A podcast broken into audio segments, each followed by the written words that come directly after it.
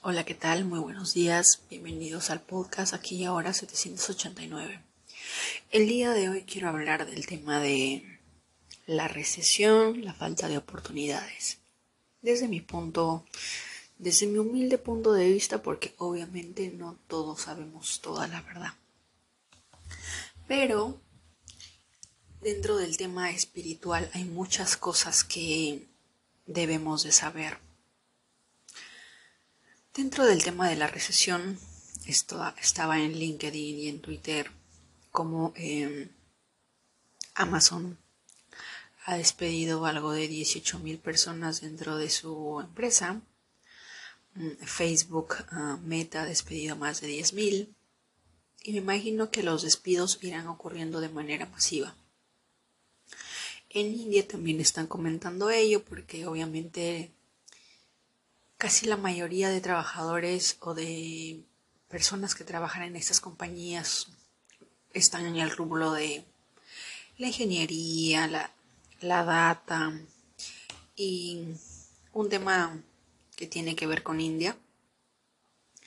Pero mi tema es lo siguiente, porque muchas veces en este preciso instante es cuando a nosotros Em, de alguna manera nos vemos forzados a usar nuestra creatividad. Lejos de nosotros manifestar o de, o de no aceptar una realidad en la que nosotros estemos viviendo plenamente en abundancia, en la cual no nos falta absolutamente nada, lo cual es perfecto, hay momentos en los que la realidad de alguna manera nos fuerza a ser creativos y a buscar soluciones más allá de lo visible.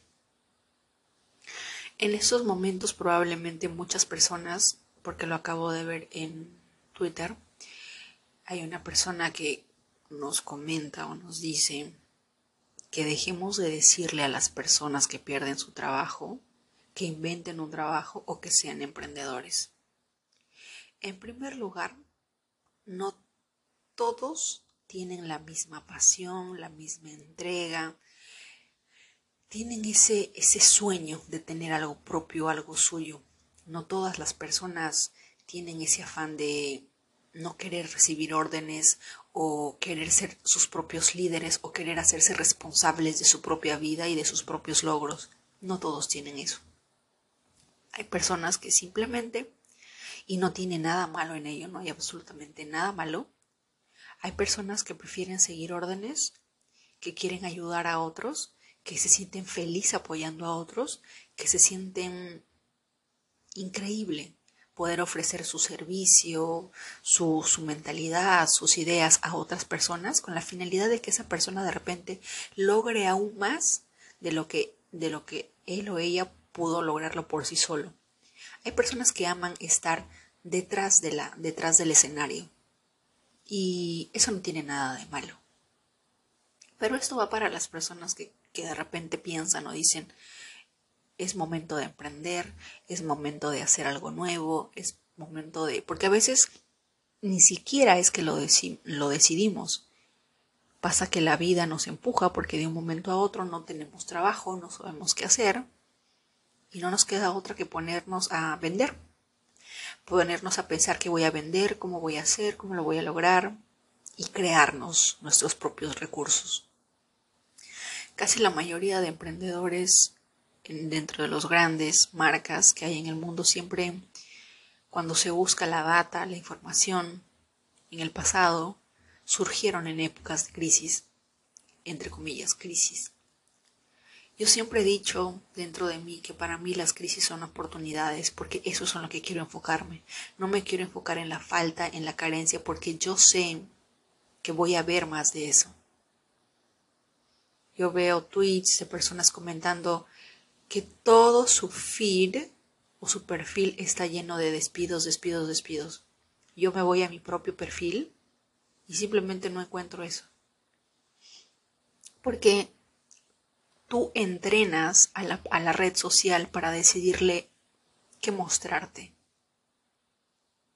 Yo hace años he comprendido que a lo que le doy like, le doy un follow o comento es aquello de lo que más me va a brindar información la red social que yo tenga. Por eso dejé de darle, dejé de prestar atención a cosas que no me van a ayudar en mi camino espiritual o en mi camino emprendedor, porque no me van a ayudar. Y porque, número dos, la red social no me va a ayudar a encontrar contenido de valor. No es lo mismo que una persona le dé like constantemente a contenido que no tiene importancia, por entretenimiento, por comedia, en especial los que dicen que solo me aparecen bailes probablemente es porque te la pases viendo bailes, le das like para comentar tu de repente tu motivación o tu cólera o tu ira porque algo no te gusta. Y eso el algoritmo lo toma como que te interesa ese contenido y te muestra más de ello. La red social es un claro ejemplo de lo que aquello en lo que nosotros nos interesa, le damos like, nos enfocamos, nos brinda más de eso. Lo mismo pasa en el universo, lo mismo pasa, todo es un reflejo de todo. Si yo quiero enfocarme en oportunidades, las voy a encontrar. Créeme que las vas a encontrar. Si te enfocas en lo otro, también lo vas a encontrar. Dentro del mundo espiritual, uno de nuestros mayores mantras es en lo que se enfoca, se expande. Y bueno, en estos momentos, yo creo que muchos países están, vamos a entrar o incluso ya estamos pero por ejemplo ahorita está pasando por una crisis muy fuerte.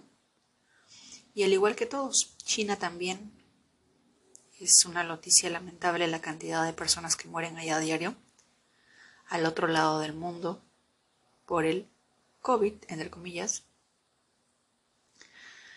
Y no sé quiénes decidan ser emprendedores, quienes decidan emprender su propio camino. Pero debes de saber que uno de los principales requisitos para ser emprendedor es ser resiliente, es confiar absolutamente en ti y hacerte responsable de absolutamente todo. El camino de la persona que emprende es un camino en solitario porque muchas veces la visión que tú tengas no va a ser compartida ni vista por otros. Y vas a tener que hacerlo todo tú solo o tú sola de alguna manera. Porque siempre al inicio, a la mitad, las personas no logran entender cuál es tu visión. Siempre se les tacha de, de locos, de personas que carecen de falta de realismo. Siempre es lo que te dicen tienes que ser realista. La realidad va a variar, depende de cada persona, ¿verdad? Pero siempre nos piden eso, seamos realistas, no hay oportunidades, no hay trabajo. Hablo con personas que son emprendedoras, como también hablo con personas que viven eh, de un empleo y hacen lo imposible con tal de retener ese empleo aún a pesar de que son infelices, aún a pesar de que afecta su salud mental, física e intelectual, siguen ahí porque es lo que para, eso es lo que se nos, se nos programó, ¿verdad? La era industrial nos ha dejado ese, ese sentimiento o ese pensamiento en la cabeza de que necesitamos aferrarnos a un trabajo porque así nos sentimos seguros o esa finalidad o ese empleo nos brinda cierta seguridad. Algo que probablemente muchos emprendedores, muchas personas de economía, negocios como Robert Kiyosaki no estarían de acuerdo, pero hay personas que aún están eh, viviendo ese momento o esa mentalidad y que en algún momento cuando ellos descubran en sí mismos los cambios que estamos viviendo, podrán encontrar que hay muchas cosas muy diferentes a las que pensaban. El camino del emprendimiento es, al igual que el despertar espiritual, es muy duro. Porque dentro del emprendimiento, una persona que decide hacer algo, antes que nada, entiende que es responsable de lo que sea que pase en los próximos años si falla, si fracasa, si tiene éxito o no, es completa y enteramente de su absoluta responsabilidad. Porque un dueño de negocio, un gerente, el CEO de cierta o cual empresa no puede culpar a sus empleados. Es como que un presidente culpe al pueblo. Y puede ser cierto, pero de todas maneras en ambos escenarios los dos son un reflejo.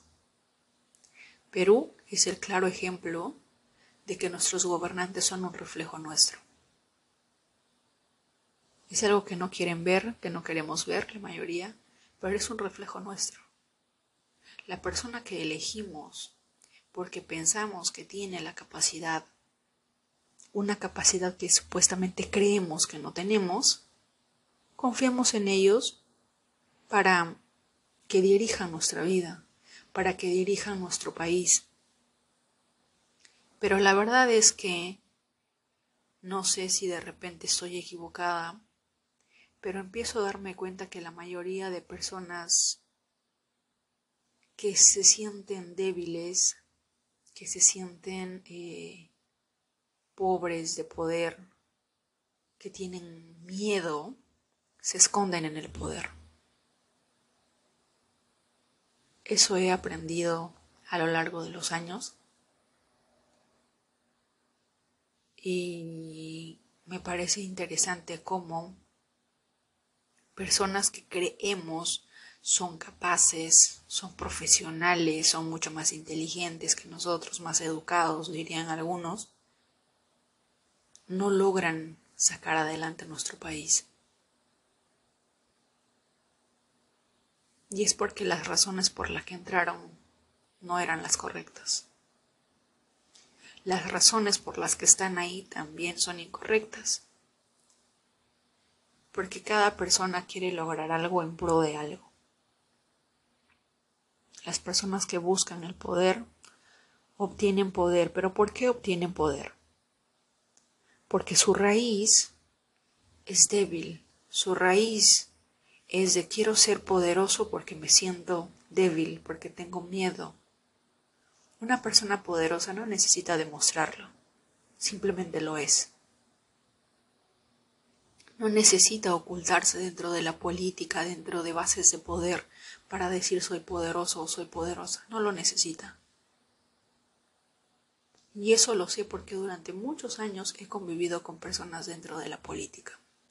Personas que tienen voz, que tienen fortaleza, pero detrás detrás de eso, cuando nadie los ve, son personas que carecen de amor propio, son personas que carecen de de una falta de autoestima enorme pero lo único que tienen y que lo sostiene es el ego. Y tú y yo sabemos que el ego es como un globo que cuando pinchas en el lado correcto se desinfla. ¿Verdad? Voy a seguir subiendo contenido de códigos sagrados, por supuesto que sí. Pero para los que no sepan, porque a veces me preguntan, les recuerdo que tenemos el libro completo de códigos sagrados de Agesta y de Grabovoi en el blog dianarey.com, donde cual lo puedes descargar. Pero también contarles que hay muchas cosas. Yo confío plenamente en los códigos sagrados porque son los es el lenguaje del universo.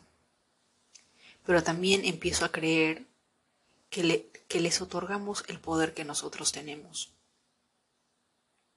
Tú puedes decidir en qué confiar. Puedes, puedes decidir otorgarle poder a la palabra. Puedes decidir otorgarle poder a los números. Puedes decidir otorgarle poder a un Dios externo a ti.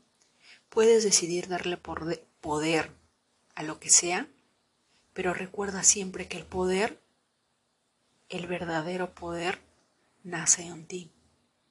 Lo que sea que pase a tu alrededor, es producto de todo ese interior que tenemos dentro.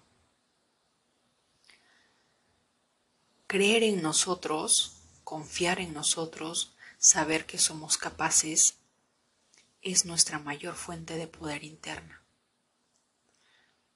Nosotros podemos decir, eh, nosotros podemos rezar, afirmar, pero estamos utilizando el poder de la palabra. La palabra es lo más importante.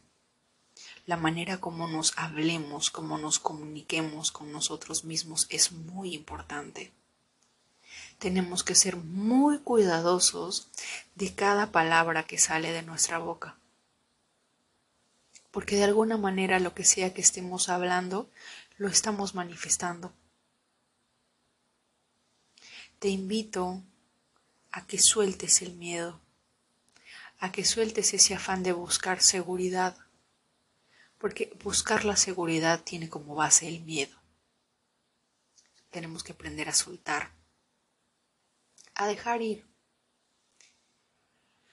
La mayor fuente de felicidad se encuentra cuando estamos conectados a la fuente, cuando estamos conectados con nosotros mismos, cuando vivimos en el presente y no nos aferramos absolutamente a nada. Cuando dejamos de preocuparnos de, del pasado, cuando no nos preocupamos por el futuro y nos enfocamos en el ahora. Vienen tiempos muy cambiantes, pero no los mires desde el miedo. Míralos y obsérvalos desde la oportunidad. Desde qué es lo que vamos a aprender. Es como el primer día de clases para un niño que tiene miedo, pero a la vez ve que a lo lejos hay juegos interesantes. Yo recuerdo mi primer día de escuela, el primer día que mi abuela me llevó a un colegio. Tenía miedo porque estaba sola, tenía miedo porque no conocía a ningún otro niño, tenía miedo de estar horas en un lugar que no conozco, que no conozco a nadie. Pero vi con absoluta emoción a lo lejos columpios y dije, wow, tiene columpios. Interesante. Y por alguna razón, nunca lloré, no era de los niños que lloraban. Estaba feliz de que de alguna manera era un, era un lugar incierto que no conocía, pero había algo que me gustaba. Había algo que llamaba mi atención, y eran los columpios. Y lo mismo pasa cuando en esos momentos nos enfrentamos a cosas que no conocemos, pero sin embargo, si, decidimos cambiar el paradigma y verlos con lentes de oportunidades de qué vamos a aprender, cuál va a ser esa lección importante que viene en los próximos años, en quién me voy a convertir. Si lo vemos desde ese lado, todo va a ser mucho más fácil. A diferencia de aferrarnos desde el miedo, desde el temor, desde la incertidumbre, lo cual lo único que va a hacer es mermar nuestra, nuestra salud mental. Porque ya saben que la mente y el ego son profesionales para eso. Hoy más que nunca debemos de vivir en un en estado presente.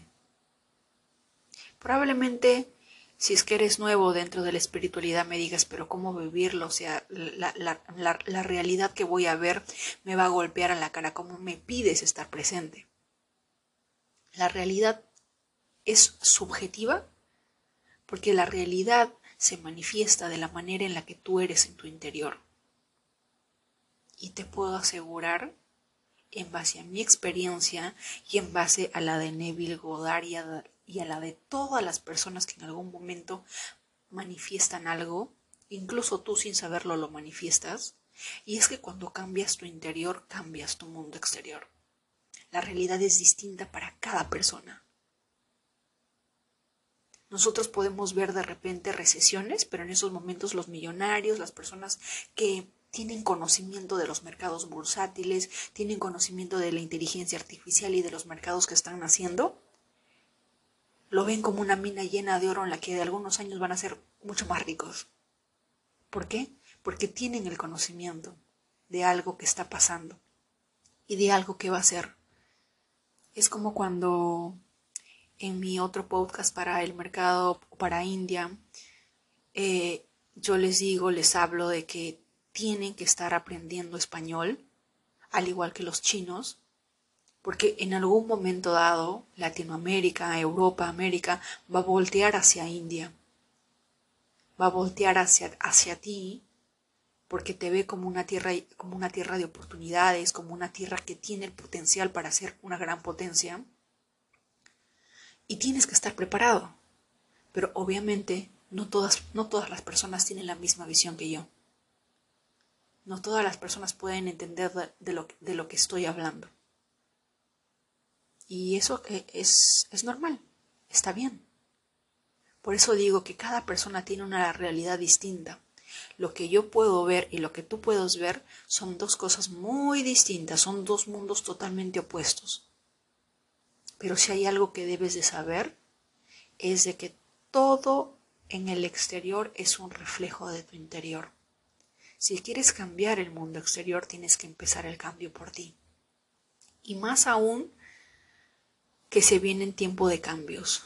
No le tengas miedo, que no te genere ansiedad, porque todo cambio es bueno, porque va a cambiar tu, tu forma de ser, vas a, vas a ser una, una versión nueva de ti, la persona en la quien te vas a convertir a lo largo de los próximos sucesos Estoy 100% seguro, segura, de que la vas a amar, de que lo vas a amar. Así que suelte el miedo. El miedo solamente baja la frecuencia, nuestro nivel de vibración. Baja. Y no debemos de permitir ello. Si hay una enfermedad más letal que cualquier otra, es el miedo. Porque el miedo te quita energía. El miedo te hace vivir en vibraciones, en frecuencias bajas. Y obviamente, por ley universal, vas a traer cosas malas, vas a traer más situaciones en las que tengas o sientas más miedo. Esto quería compartirles el día de hoy. Espero que tengan un día genial. Saben de antemano que lo que sea que quieran compartir, sus dudas o sus temores y si en algo puedo ayudarles, son bienvenidos a cualquiera de mis redes sociales para poder escribirme. No tengo ningún problema en compartir o en hablar con ustedes si es que de repente en algún momento necesitan hablar con alguien. Siempre voy a estar ahí para poder escucharlos y ayudarlos en lo que yo pueda. Les mando un fuerte abrazo, mil bendiciones y que la luz ilumine siempre nuestras vidas. Que tengan un excelente día.